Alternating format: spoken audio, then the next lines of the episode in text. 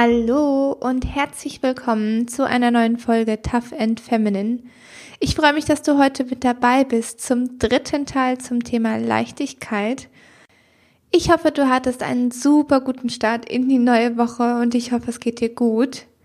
Falls du die ersten beiden Teile zu der Folge oder zu diesem Themenblock noch nicht gehört hast, kann ich sie nur wärmstens ans Herz legen wir haben in der ersten Folge dazu geschaut, wo das Gefühl zum Thema Leichtigkeit überhaupt gerade bei dir sitzt, wo du es vielleicht auch tief vergraben hast. Da gibt es nämlich auch eine Meditation dazu, die dich zu deinem Leichtigkeitsgefühl heranführen soll. Und in der zweiten Folge haben wir geschaut, wie du Schritt für Schritt Aktivitäten, oder was auch immer dich halt eben leicht fühlen lässt, integrieren kannst in dein Leben, wie du deine Perspektive ändern kannst, wie du dir erstmal der Perspektive, die du vielleicht zu bestimmten Aktivitäten eingenommen hast, bewusst wirst. Ja, und wie du eben Schritt für Schritt dich mehr Leichtigkeit annähern kannst. Und damit habe ich direkt einen Kopfsprung in die Folge gemacht, inhaltlich sozusagen. Denn ein Thema, das in der letzten Folge auch angesprochen wurde, war das Thema Erwartungen. Ich hatte es damals bezogen auf die Erwartungen an Frauen, insbesondere Mütter. Aber es gibt ja auch noch viel, viel mehr Erwartungen, mit denen wir uns selbst tagtäglich konfrontiert sehen. Zu dem Thema Erwartungen habe ich erst heute Morgen ein wunderschönes Zitat gelesen aus dem Buch Big Magic von Elizabeth Gilbert die davon spricht, also sie selbst zitiert dort eine, ich glaube so 75-jährige Frau, die eben davon spricht, wie egal ihre Erwartungen anderer sind. Und sie erklärt auch sehr schön, warum. Und ich lese dir das jetzt gerade einmal vor. Denn sie sagt, We all spend our 20s and 30s trying so hard to be perfect because we are so worried about what people will think of us. Then we get in our 40s and 50s and we finally start to be free. Because we decide that we don't give a damn what anyone thinks of us.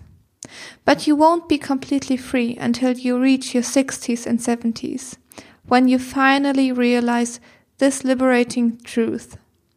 Nobody was ever thinking about you anyhow. Das bedeutet natürlich nicht, dass nie irgendjemand an dich denkt, das oder dieses Zitat relativiert aber, wie wichtig die Gedanken anderer über uns selbst sind.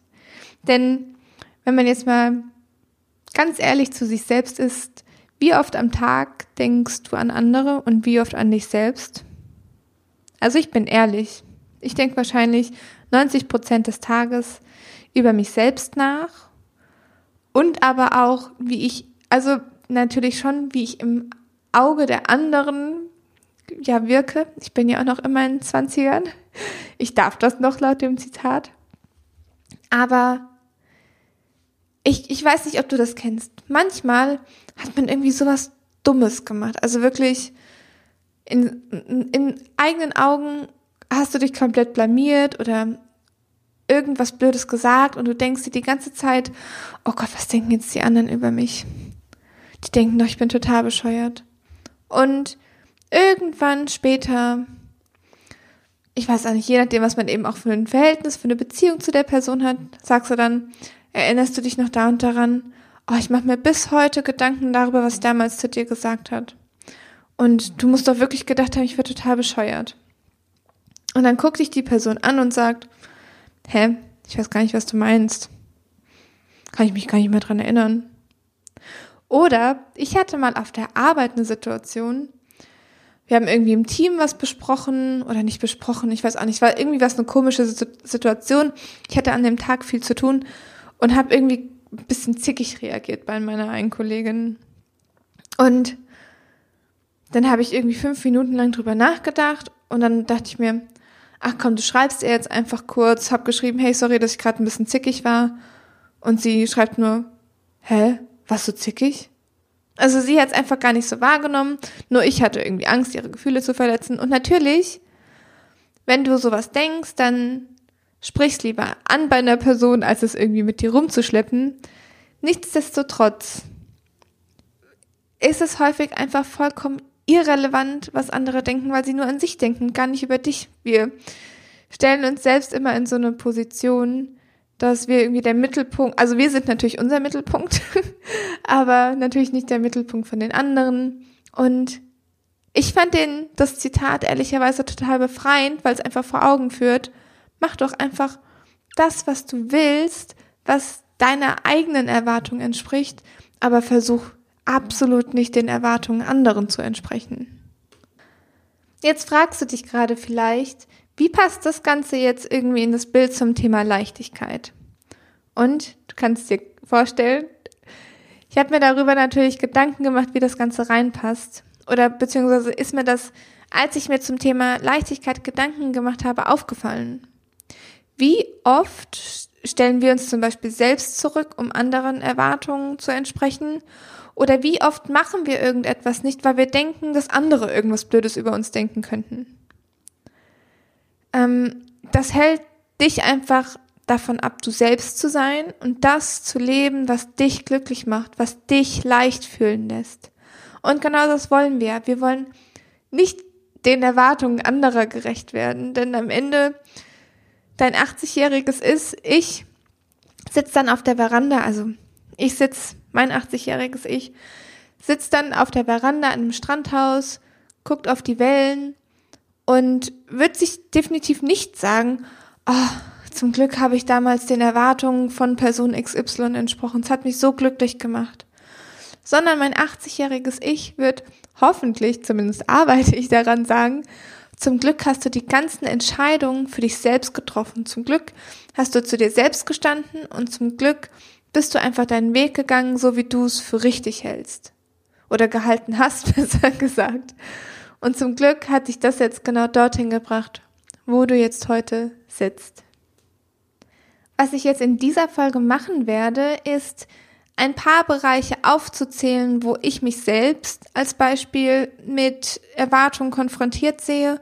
Und du kannst einfach mal, während ich so erzähle, in dich reinhören, ob das mit dir resoniert, ob du auch so empfindest, ob du da vielleicht auch direkt irgendwie so eine Blockade bei dir fühlst, wenn ich so Themen habe und da irgendwie, ja, mich blockiert fühle, setzt das bei mir im Brustraum an, so Hals, Brustraum, da fühle ich direkt die Blockaden, vielleicht fühlst du es aber irgendwo anders kriegst irgendwie ein komisches Gefühl im Bauch. So oder so, hör einfach mal jetzt, wenn ich dir davon erzähle, mal hin, wo du irgendwas spürst.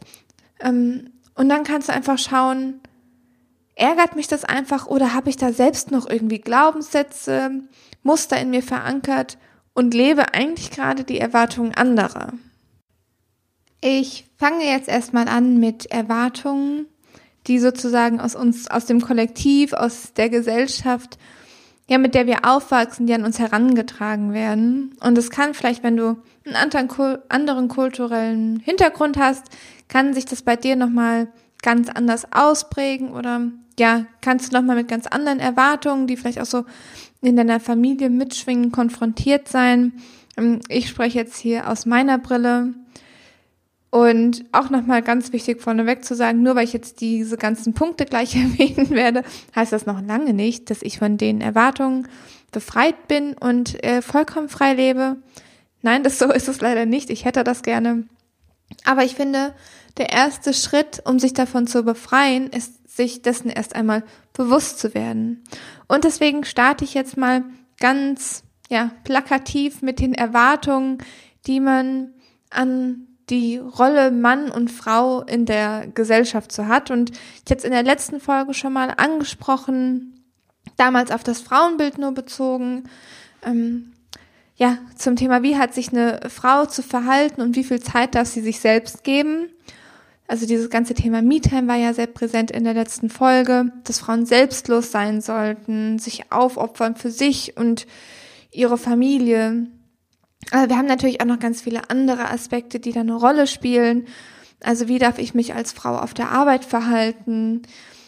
Als Frau nicht zu laut sein, nicht zu zickig, ich darf nicht meine Meinung gescheit äußern, weil ansonsten habe ich ja meine Tage und welche Laus ist mir dann über die Leber gelaufen. Jetzt mal wirklich ganz plakativ gesprochen.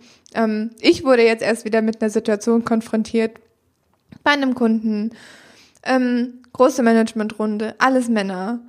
Ich jetzt als jüngere Consultant mit dabei, und wer ist die einzige Person, die regelmäßig nicht zu den Terminen eingeladen wird, weil sie vergessen wird, weil Frau ja scheinbar nur Assistentin sein kann und in diesen Rollen oder in diesen Gesprächen keine Rolle spielen darf? Ja, das war natürlich ich. Ihr merkt schon, es kratzt sehr an meinem Ego. Ähm, wobei das einfach ein Bild ist, das sich mit der Zeit jetzt einfach verändern muss. Also es kann ja wohl nicht angehen. Aber genau das sind eben noch so Muster, die da drinnen sind. Ähm, Frauen allgemein sollen eher ruhig, wohlwollend sein, ne? All sowas. Aber im Gegenzug da auch Männer, Männer dürfen keine Gefühle zeigen, was absoluter Bullshit ist, wirklich.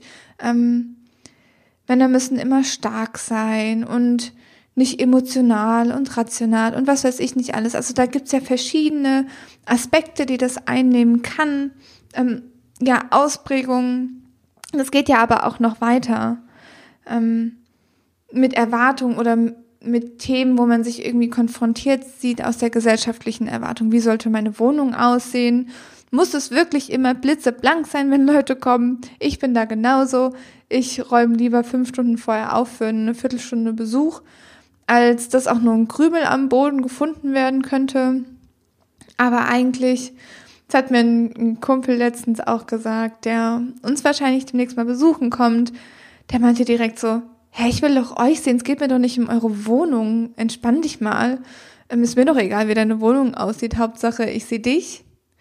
Ja, aber sowas hat man, trägt man dann auch noch mit sich rum. Aber welche Karriere muss ich einschlagen? Welche Berufe sind anerkannt? Also ich erinnere mich an die ganze Diskussion um dieses Influencer-Dasein, weil manche das einfach auch nicht verstehen, was das für eine Arbeit ist. Ähm, auch sein Leben die ganze Zeit zu teilen. Nicht, dass ich das jetzt machen würde, aber ich hatte genau das gleiche Thema mit, mit Yogalehrerin. Kann ich Unternehmensberaterin sein und Yogalehrerin? Passt das zusammen? Wie kommt es bei den Kunden an? Darf ich sowas überhaupt erwähnen? Ich habe zum Beispiel erwartet, dass die Reaktionen im Unternehmen bei mir gar nicht so positiv drauf sind wurde aber tatsächlich auch eines anderen belehrt. Das heißt, man merkt einfach auch schon, da ist jetzt gerade Wandel da und das ändert sich gerade alles. Ich hatte dann letztens mit meinem Projektleiter und ähm, Kundengespräch und wir haben ein bisschen Smalltalk gehalten und ähm, über Sport und Personal Training und so weiter gesprochen. Und dann hat mein Projektleiter einfach so ganz frei raus erzählt, auch dass ich Yogalehrerin bin, ich jetzt jetzt von mir aus nicht erzählt. Und der Kunde hat total ja offen und äh, ja positiv reagiert. Also auch da nochmal, es wandelt sich gerade sehr viel, Konstrukte werden aufgebrochen und so weiter. Wir merken auch einfach so einen Umschwung in der Gesellschaft, aber ja, auch ich sehe mich da noch konfrontiert mit ja älteren Gedankenmustern, sage ich mal. Aber eben auch bei Berufen insgesamt, ja, ich weiß nicht, wie du früher deinen Beruf ausgewählt hast. Wirtschaftswissenschaften zu studieren war für mich absolut ja, Vernunftsdenken. Ähm, nachdem ich mein Erststudium in der Wirtschaftsprüfung abge abgeschlossen hatte, war es eher so, okay, was nehme ich jetzt auch, um vielleicht meine Eltern zufriedenzustellen? Auch das ist im Nachhinein großer Quatsch gewesen. Trotzdem bin ich froh, dass ich es gemacht habe, weil ja, sonst wäre ich heute nicht hier. Aber ja, das sind alles so Punkte in der Gesellschaft, wo wir uns selbst vielleicht auch konfrontiert sehen und uns dann selbst blockieren. Mhm. Gerade auch jetzt mit diesem ganzen Podcasten. Ich weiß, jeder Mensch macht einen Podcast. In Anführungsstrichen jeder, auf jeden Fall super viele. Und viele neigen dazu, das negativ auszulegen, dass nicht jeder einen Podcast machen sollte. Und ja, vielleicht haben sie recht. Aber ich denke mir, solange es mir Spaß macht, das ist ja wie zu sagen, dass nur die Leute, die ähm, berühmte Künstler sind, anfangen sollten zu zeichnen. Das ist ja auch vollkommener Quatsch. Und genau da ist es eben, sich irgendwie von den Erwartungen anderer zu befreien, ähm, auch gesellschaftlich und sich eben so ein bisschen, ja, zu liberalisieren und einfach selbst auszuprobieren, ja, was man machen kann und sollte. Das ist auch eine ganz gute Überleitung zum nächsten Punkt, denn beim nächsten Punkt geht es darum, dass ich das Gefühl habe, gerade weil man heutzutage so viel mehr von den Erfolgen anderer mitbekommt, durch Social Media vernetzt ist und immer ja vorgezeigt bekommt, was andere erreichen. Und ich finde das in 99 Prozent der Fällen finde ich das eine absolute Motivation, das zu sehen. Aber da gibt's dieses kleine Prozent in mir, das Angst hat. Dieses kleine Prozent in mir, das sich denkt, ich bin zu spät dran es gibt schon alles. Ich habe gar keinen Platz mehr da draußen, um irgendwas zu bewegen. So dieses kleine Prozent, das so an mir zehrt, was so meine eigene Erwartung aber auch ist, irgendwie was Krasses leisten zu müssen. Ich meine, wie realistisch ist das, dass alle sieben Milliarden Menschen, oder sind es mittlerweile schon mehr, egal, dass alle irgendwas Krasses reißen auf dieser Welt? Und es gibt wirklich tolle Unternehmer auf dieser Welt und auch in meiner Social Media Bubble gibt so viele Menschen, die tagtäglich so viel leisten. Aber ganz ehrlich, manchmal muss ich das abstellen, um mit, also um mich nicht gedanklich zu überfordern. Dann ist da jemand, der 25 ist und sich gerade ein krasses Auto geholt hat, Unternehmer ist, Wohnung gekauft hat. Und dann denke ich mir zurück, oh, du bist jetzt dieses Jahr 28, hm, hast jetzt gerade dein Masterstudium fertig gemacht? Noch nicht mal, mir fehlt ja noch das Kolloquium. Ja, stehst hier, jetzt mal übertrieben, im Materiellen gedacht, an deinem jetzt bald zehn Jahre alten MacBook, was noch top funktioniert, das benutze ich so lange, bis es stirbt. Aber in so Momenten fällt mir dann alles ein, was ich nicht habe und was aber gesellschaftlicher anerkannt wäre was ich glaube leisten zu müssen und so weiter und so fort. Und für mich ist das wirklich pure Angst, zu spät zu sein. Ich habe dann Angst, nicht mehr so richtig meinen Platz zum Beispiel als Yogalehrerin. Dann denke ich mir, das Institut, an dem ich meine Ausbildung mache, spuckt im Schnitt 30 Yogalehrer pro Halbjahr aus, die alle aus dem Umkreis Frankfurt kommen. Mehr oder weniger weit weg oder hier im Zentrum ja, wie viele Yogalehrer soll es denn noch geben? Wo, wo soll ich denn hin? So viele Leute gibt es ja gar nicht, die Yoga machen wollen, sagt mir mein Kopf. Aber da, auch da einfach mal den Druck rauszunehmen, vielleicht werde ich jetzt nicht sofort die krasseste Yogalehrerin ganz Frankfurts, die hier, ähm, ja, jeden Tag für 200 Euro die Stunde Personal Trainings gibt, äh, gerade bewusst übertrieben. Aber ja, ich werde schon meine Leute finden, die ich erreiche. Und ich muss mir das immer wieder selbst sagen, um dann nicht zwischen meiner Angst, zu spät zu sein und nicht gut genug zu sein für das, was da draußen auf mich wartet. Und ja, dieses, die positiven Gedanken, die ich ja eigentlich kenne, aber die negativen gewinnen halt gerne mal Überhand, ne? Ich glaube, jeder kennt's. Was auch eine Erwartung an dich selbst sein kann. Und jetzt ähm, ändern wir langsam die Perspektive nach innen. Ich glaube, du hast es schon gemerkt. Was auch eine Perspektive sein kann, ich hatte es gerade schon mal leicht angesprochen, dieses Thema gut genug zu sein. Gut genug oder eigentlich, was hinter diesem Glaubenssatz, ich bin nicht gut genug steckt, ist, häufig ja, ich möchte perfekt sein. Ich möchte allen gerecht werden und ich möchte in allem gut sein. Ich möchte alles können, alles wissen. Das ist ja ein Szenario, wenn man jetzt mal ehrlich ist, das so nicht erreicht werden kann. Aber wenn wir an unser Schulsystem zurückdenken, ist es natürlich auch etwas, was uns antrainiert wird. Wenn du deine Arbeit zurückbekommst, siehst du das, was du schlecht gemacht hast. Du siehst überall die roten Marker, in deiner Klassenarbeit. Du siehst nicht die anderen Gedanken, die, also manche Lehrer schreiben es vielleicht hin, aber wenn du gerade Zeitdruck hast, wird es auch da schwierig. Ähm, du siehst nicht die Gedanken, die dein Lehrer hatte, als er korrigiert hat oder sie. Und ja, sich dachte, wow, das ist aber echt schön geschrieben. All das sehen wir nicht. Darauf werden wir nicht trainiert. Genauso gut haben, hatten wir alle Fächer, in denen wir von Natur aus einfach gut waren. Wo wir uns kaum anstrengen mussten, wo wir wirklich einfach besser waren als in anderen Fächern bei uns. Zum Beispiel bei mir ähm, ab der Oberstufe Mathe und Englisch. Irgendwie, für mich, ich hatte da ein Gefühl für. Wirtschaft ging auch noch, ja. Aber was wir in unserem Zeugnis sehen, klar sehen wir die Einsen oder die Einsen und Zweien und auch die Dreien. Was wir aber auch sehen, sind dann diese ganzen Vierer vielleicht, die mit da drin sind. Und man hat ja immer so diesen Druck dann, sich genau in den Fächern ja verbessern zu müssen, in denen man schlecht ist. Vielleicht liegt dir das Fach aber einfach nicht. Und deswegen, jetzt losgelöst vom Schulsystem, steckt das ja alles noch bei uns drin. Und ich hatte ganz lange für mich den Drang, in allem gut sein zu wollen. Und ich bin zumindest auf der Arbeit immer noch so weit, da konnte ich mich noch nicht gedanklich von lösen.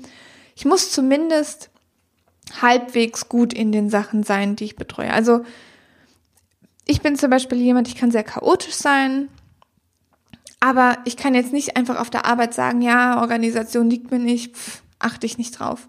Funktioniert halt nicht. Da sind wir in einem Gefüge, da muss man zumindest so eine Grundorganisation haben, sage ich jetzt. Was ich aber sagen kann, ist zum Beispiel, Programmieren ist nicht mein Ding. Und ich akzeptiere einfach, dass ich diese Schwäche da habe und feiere viel lieber meine Stärken. Und meine Stärke ist zum Beispiel, dass ich super gut die Gedanken anderer visualisieren kann und auf Folie bringen kann. Sowas liegt mir. Also, oder mir liegt das Zwischenmenschliche, dass ich Sätze höre, die andere nicht hören und ja, das vielleicht auch ausschlaggebend kann, sein kann für ein ja, ob ein Projekt dann erfolgreich ist oder nicht, das sind alles so, so Themen. Einfach nur Beispiel jetzt mal von meiner Seite genannt. Aber ich finde, spätestens, wenn man sein Studium abgeschlossen hat und sich langsam davon lösen kann, ist es an der Zeit, Schwächen Schwächen sein zu lassen und die Stärken, die man hat, einfach hart zu feiern und sich da komplett auszuleben. Also ich muss mich nicht mehr damit quälen, irgendwelche Schwächen ausmerzen zu müssen, um irgendwie doch noch eine gute Note zu bekommen, sondern ich kann einfach so sein, wie ich bin und genau das leben, was ich kann. Und ich finde auch, wenn man so einen Blick, sage ich jetzt mal, entwickelt auf Stärken und Schwächen, veränderst du auch deine Sichtweise, wie du andere Menschen siehst. Also ich war früher oh, richtig streng mit anderen Menschen. Ich war, bin ja sehr streng mit mir selbst und habe dann häufig auch so diese Gedankenmuster, die ich mit mir selbst hatte, auf andere übertragen, weil ich mir dachte, warum kann die Person das denn jetzt nicht? Das ist doch nicht so schwer. Hab aber nicht verstanden, dass eine andere Person ja ganz andere Stärken und Schwächen hat im Vergleich zu mir. Ähm, zum Beispiel Kollegen, die super gut in der Organisation sind, die können vielleicht Gedanken nicht so gut aufs Papier bringen wie ich. Müssen sie aber auch gar nicht, weil es immer jemanden braucht, der das Projekt komplett im Überblick hat und der die Leute im Zaum hält. Das ist einfach ein Talent, das ich zum Beispiel nicht habe. Also ich denke mir dann irgendwann, ja, ich nerv doch jetzt nicht die Leute schon wieder, die werden das schon irgendwie hinkriegen. Guck dann am nächsten Tag drauf und denke mir so, hm, hat keiner was hingekriegt. Weil ich einfach nicht diese Art habe, Leuten auf die Füße zu treten und immer wieder nachzufragen, nachzufragen, nachzufragen, bis sie es dann endlich machen, sondern ich bin eigenverantwortlich, also erwarte ich das auch von anderen. Aber jeder kennt seine äh, Leute im Unternehmen, das funktioniert halt nicht immer. Aber ich, was ich meine ist, das hilft einfach zu schauen, wie gut Leute auch zusammenspielen können in einer, in einer Projektgruppe und wie das alles gut funktionieren kann. Das nur so als Side Note am Rande.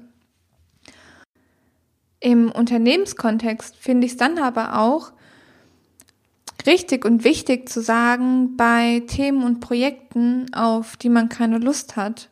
Also das einfach bewusst auch zu sagen und ja, auch mehr in die Richtung zu gehen, in die Projekte, Aufgaben, die dir Spaß machen und in denen du dich wohlfühlst. Denn auch das ist ja ein wichtiger Bestandteil, dass du dich auch auf der Arbeit leicht fühlst, dass du dich auch auf der Arbeit wohlfühlst und deine Arbeit mit Leichtigkeit machen kannst. Das bedeutet natürlich nicht, dass du dich jetzt von allen organisatorischen Themen befreien kannst. Ich glaube, jeder hat da so, ja, seine Endgegner. Bei mir sind so Abrechnungsthemen, das hatte ich, glaube ich, schon mehrfach erwähnt. Ja, das ist für mich einfach mein Endgegner, aber ja, Eat the Frog bringe ich hinter mich. Aber zumindest die anderen 95 Prozent im Monat möchte ich doch echt eine schöne Zeit haben auf der Arbeit. Und da hilft es einfach, wenn ich das machen kann, was mir, was ich gut kann und in dem Rahmen eben mich immer weiterentwickeln kann. Kommen wir zum letzten Punkt und das ist das Thema Perfektionismus. Vielleicht sind einige Perfektionisten in meiner Community, vielleicht bist du ja auch ein Perfektionist wie ich.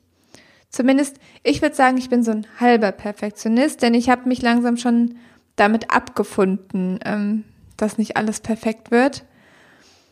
Aber was ganz wichtig ist, ist so, ich möchte natürlich schon, dass meine Arbeit, die ich mache, gut ist. Aber Perfektionismus lähmt uns häufig oder lähmt mich häufig und führt dazu, dass ich Aufgaben aufschiebe der Anspruch, perfekt sein zu müssen, führt aber auch dazu, dass ich manchmal Projekte, auf die ich richtig, richtig Lust habe, gar nicht erst angehe. Zum Beispiel diese Folge heute. Ich habe gerade eine Stunde auf der Couch gesessen und mich gedrückt, weil ich mir dachte, oh, du hast die Folge noch nicht perfekt vorbereitet und ach, das wird doch so nichts, wie du das jetzt anfängst. Aber manchmal muss man auch einfach ja, ich sag mal so, es laufen lassen. Und vielleicht war der Start jetzt hier in diese Folge ein bisschen holprig. I don't know. Und ehrlicherweise, so richtig interessieren tut's mich auch nicht, denn ich glaube trotzdem, dass ich immer wieder die richtigen Worte finde und das rüberbringe, was ich rüberbringen möchte. Und genau das ist so eine Sichtweise, es muss nicht perfekt sein. Und was noch viel wichtiger darüber ist, manche Aufgaben wir dürfen gar keine Perfektion. Also ich gehe sehr bewusst damit um, in welche Aufgabe ich 100% stecke und in welche Aufgabe ich vielleicht nur 80% stecke. Also wann muss es denn wirklich perfekt sein? Und auch hinzuhören, wann lebt mich der Perfektionismus und bin ich überhaupt bereit, noch mehr reinzustecken? In meiner Masterthesis hatte ich das Ganze. Ich habe einen Fragebogen gemacht ähm, so einen Online-Fragebogen und ich wusste, dieser Online-Fragebogen wird schwer zu beantworten sein. Das wusste ich, als ich ihn rausgeschickt habe. Feedback von den Leuten, die den mitgemacht haben, war auch, oh, der war manchmal echt knifflig zu beantworten. Ja, ich war mir dessen bewusst und ich habe drei Tage lang auf diesen Fragebogen gestarrt und mir überlegt, wo kann ich das noch besser machen? Wie kann ich es besser machen? Wie kann ich ihn einfacher machen? Aber letztendlich war ich nicht bereit, jetzt nochmal mehr Arbeit reinzustecken, also nochmal wirklich gedanklich das alles zu überarbeiten, nochmal einen Probelauf zu machen und so weiter und so fort. Und dann dachte ich mir jetzt einfach so, scheiß drauf, ich schicke den jetzt genauso raus, wie er ist und der muss nicht perfekt sein. Ich mache diese ganze Thesis alleine und der Anspruch von der Thesis ist nicht perfekt zu sein, sondern ich will es jetzt einfach nur noch hinter mich bringen und gut ist es. Und genau da ist einfach der Punkt, das gleiche habe ich auf der Arbeit manchmal mit Aufgaben, wo ich ganz genau weiß, ich mache jetzt hier einen Entwurf und sehr wahrscheinlich wird dieser Entwurf noch zehnmal über den Haufen geworfen. Ja, dann gebe ich im ersten Entwurf nicht 100 Prozent. Dann gebe ich im ersten Entwurf 50 bis 70 Prozent. Und dann, wenn der Feinschrift kommt, wenn alles steht, dann gebe ich die 100 meinetwegen. Obwohl auch dann denke ich mir mittlerweile ganz häufig, es wird niemanden interessieren, ob dieses Kästchen jetzt ein Millimeter weiter rechts oder links ist. Muss man natürlich auch daran anpassen, für wen dann ähm, das Dokument ist, für das man, für den man das macht, achtet die Person darauf oder nicht.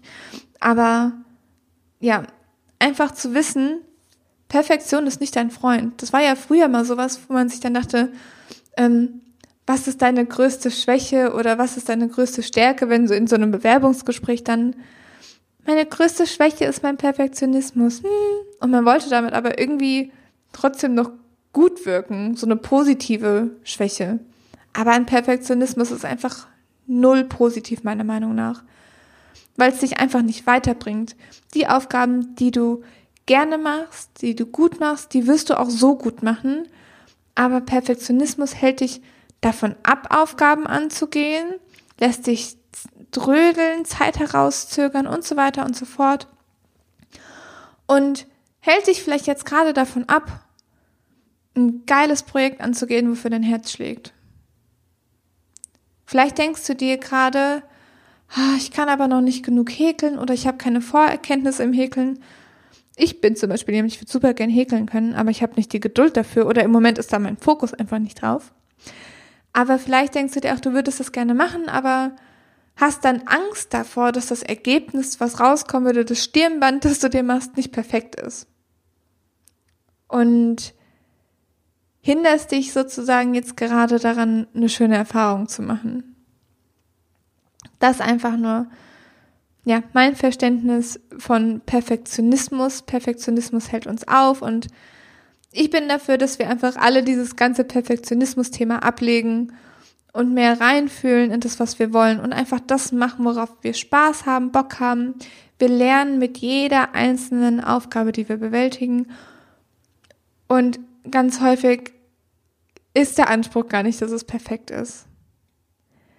Also können wir uns alle ein bisschen locker machen. Ich habe letztens so eine, ähm, ich weiß nicht, ob du das kennst, so eine Karte gezogen ähm, wenn man so, keine Tarotkarte, mir fällt es gerade nicht ein, wie die heißen, aber wenn du so einfach mal irgendwo so eine Intention aus einem Kartenset ziehst und bei mir stand drauf, sei locker. Also ich habe damit auch noch zu kämpfen, ich habe damit auf der Arbeit auch noch sehr zu kämpfen, aber ich kann nur den Tipp mit an dich rausgeben. Befrei dich von dem Anspruch und dir wird's direkt viel, viel besser gehen. Das leitet mich auch ganz ungeplanterweise perfekt zum Abschluss dieser Folge, denn ich habe jetzt allerhand Erwartungen auferzählt, die du an dich selbst hast, von denen du glaubst, dass andere sie an dich haben könnten.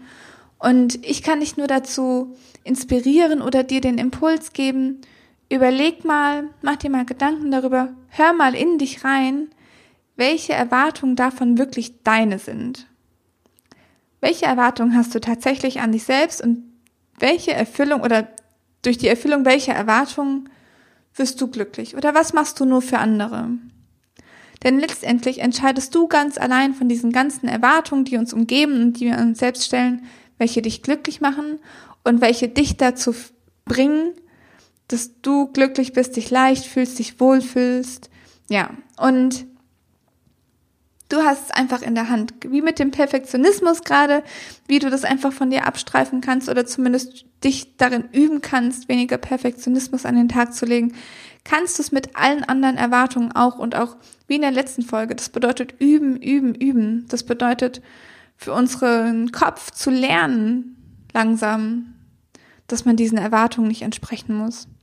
Also alles Step by Step, aber Hör mal in dich hinein, was eigentlich komplett gegen dein Wertesystem strebt, was dich nicht glücklich macht und schüttel's mal von dir ab.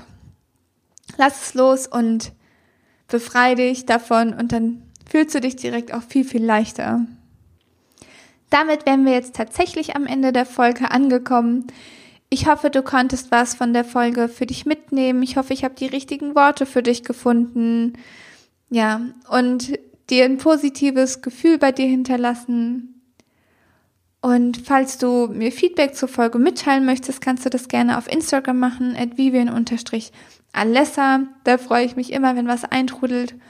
Ja, und ansonsten, falls du mich noch nicht abonniert hast, gerne auf den Abonnieren oder Folgen-Button drücken. Und dann freue ich mich auf nächste Woche, auf die nächste Folge hoffentlich mit dir zusammen. Und bis dahin, stay tough and stay feminine.